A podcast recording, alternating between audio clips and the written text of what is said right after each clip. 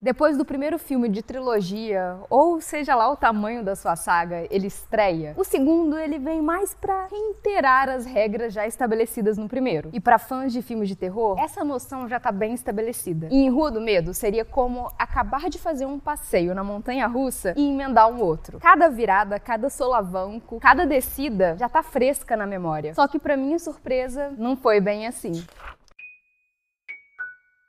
Ha ha ha ha! Bem-vindos a mais uma sessão do clube. Eu sou a Mia, tenha certeza de estar seguindo todas as regras do clube, inclusive de ver aí se você tem vontade de se tornar um membro do canal. É só vocês checarem do lado do botão de inscreva-se, tá lá, seja membro, e por lá você pode conferir quais são os planos e qual cabe no seu bolso. Aqui tá quente pra caramba, mami, então a gente vai apertar a velocidade 3 e ir. Vamos lá. Depois de uma estreia muito bem sucedida de Rua do Medo 1994, esperar por uma sequência tão divertida quanto o primeiro filme era colocar expectativas muito lá em cima e, para fãs de terror, para fãs de sequências, para fãs no geral de filmes, colocar muita expectativa num segundo filme chega a ser uma burrada. Mas em vez de Rua do Medo, 1978, simplesmente seguir a história, repetindo as regras e simplesmente expandindo o mundo, não, não, não. A diretora decide retroceder e contar as origens da maldição de Shadeside e por que a cidade de tempos em tempos produz um assassino em série que parece que está matando por motivo nenhum. Logo, fui sem expectativa e voltei feliz. Quer dizer, a regra básica continua a mesma. Você vai sem expectativa, porque aí se tiver uma coisa boa, é lucro. Mas se for ruim, pelo menos você não colocou muita felicidade nisso. É uma estratégia muito incomum, mas apesar disso, não é a única, não foi a primeira vez que fizeram isso. Inclusive, esse filme deve muito a Sexta-feira 13. Mas aqui, a diretora Leigh Janiak conseguiu de verdade expandir esse mundo com muita dignidade. O mundo de Rua do Medo. Sim, ainda tem banho de sangue, um monte de adolescente morrendo, ai ai ai gritaria, porém, aqui o mistério vai muito além do que quem está por trás da máscara do assassino. Inclusive, ela já faz essa brincadeira de que o assassino em si não é o mais importante no prólogo do Rua do Medo 1994, onde o cara mascarado ali, rapidinho você descobre quem é e tanto faz. No final de 1994, a Dina, a Sen, que agora está possuída, e o Josh tiveram perdas irreparáveis, o que é muito bom pro roteiro, mas pra gente, ai, dá uma dorzinha no coração. Eles foram desamparados pela polícia local e recebem uma ligação bastante misteriosa de uma mulher chamada C. Bergman, interpretada pela Gillian Jacobs. Ela diz que foi uma sobrevivente de um ataque anterior, mas que é muito improvável que eles sobrevivam a esse. Uma ligação assim super otimista, alto astral, uh, vai dar tudo certo. E precisando desesperadamente de qualquer tipo de ajuda, seja de uma pessoa extremamente pessimista, eles vão atrás da Bergman. E eles a encontram morando numa casa isolada, cheia de trancas e cadeados e relógios, que você às vezes não entende muito bem o motivo de tudo isso. As trancas sim, mas a rotina dela muito certinha não ficou tão claro assim para mim por que, que ela precisa disso. Talvez pelo trauma ter sido muito forte. E ela tá vivendo nessa prisão domiciliar porque ela tem medo que o assassino que matou a irmã dela em 1978 ainda esteja à espreita. Que tranquilo. Nossa, que paz que dá para dormir tendo isso na cabeça. Depois da Dina e do Josh convencê-la de que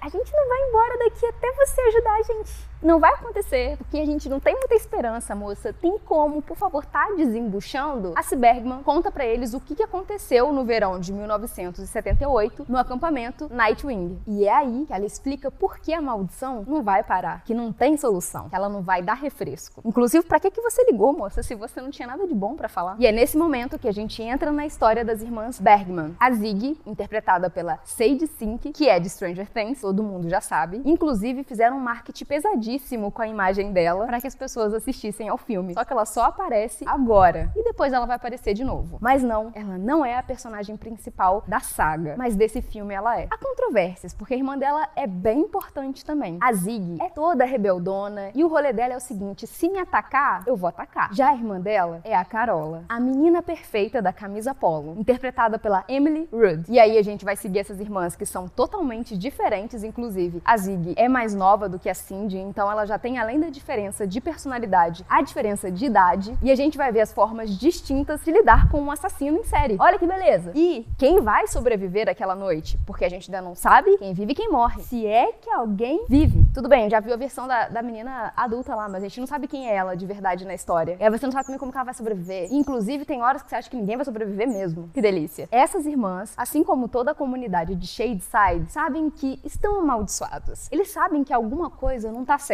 Mas para elas, não é uma maldição sobrenatural. É uma coisa socioeconômica. Você tá do lado podre da maçã.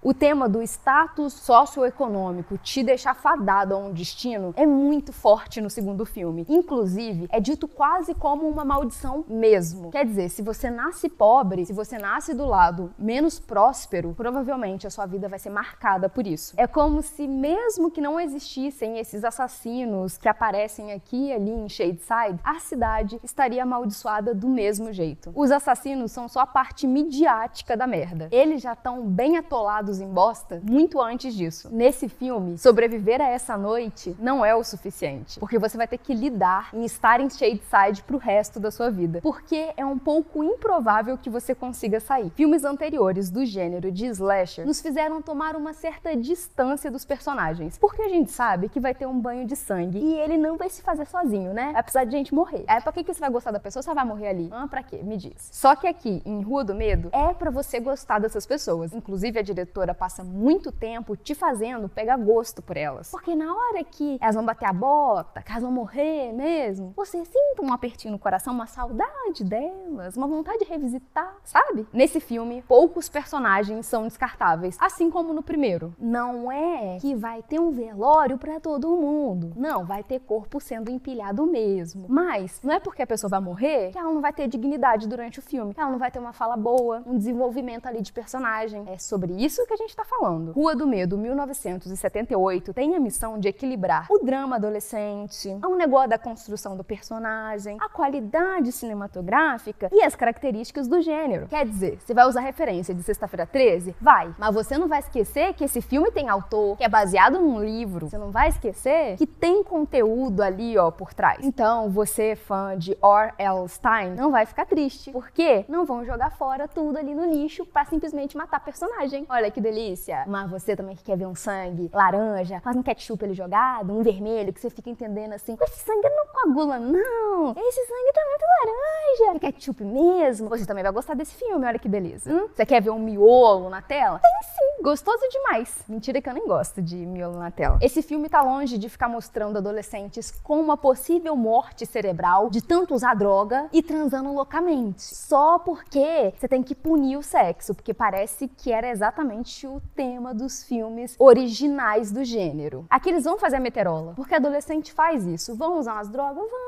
Eu falei adolescente faz isso, mas não é todo adolescente que faz isso não, que a gente sabe que a vida não tá fácil. Não é tão tranquilo assim. E se for fazer, você vai se cuidar, hein? Bora lá. Vai ter a putaria, para dizer no bom termo? Vai ter a putaria, mas de leve, entendeu? Só para você lembrar de sexta-feira 13. Só pra você lembrar que tinha essa associação com fazer sexo e morrer. Na hora que eu estiver lá, morreu. Mas é pouquinho, é uma referência inteligente. O que tem mesmo aqui, em grande quantidade, são adolescentes que entendem o gênero onde eles estão vivendo aquela noite, que eles sabem que eles estão fodidos, sabem bastante, e que tem um cérebro na cabeça. Que eles tentam fazer as coisas, eles são inteligentes, eles não são totalmente burros, que é o padrão do filme de terror de matança. A gente sabe que uma das irmãs Bergman morrerá naquela noite, que a sede de sangue da Sarah Fear não será saciada, que um dos benfeitores desse filme crescerá para virar xerife e que Shadeside continuará sendo chamada de Shitside. Essa parte 2, ela não deixa de ser um filho do meio. É como se ela precisasse preencher uma lacuna na história, expandir o universo para dar chão para o que está por vir e que de certa forma ela não pode viver sozinha. Ela precisa tanto de um filme anterior quanto de uma sequência. Mas isso quer dizer que o filme é ruim? Quer dizer não. Porque Senhor dos Anéis, as duas torres precisa do quê? Sociedade do Anel antes. E precisa do quê? Retorno do Rei depois. Nossa, aumentei muito o patamar. Ignorem completamente o que eu falei. Perdão, Tolkien.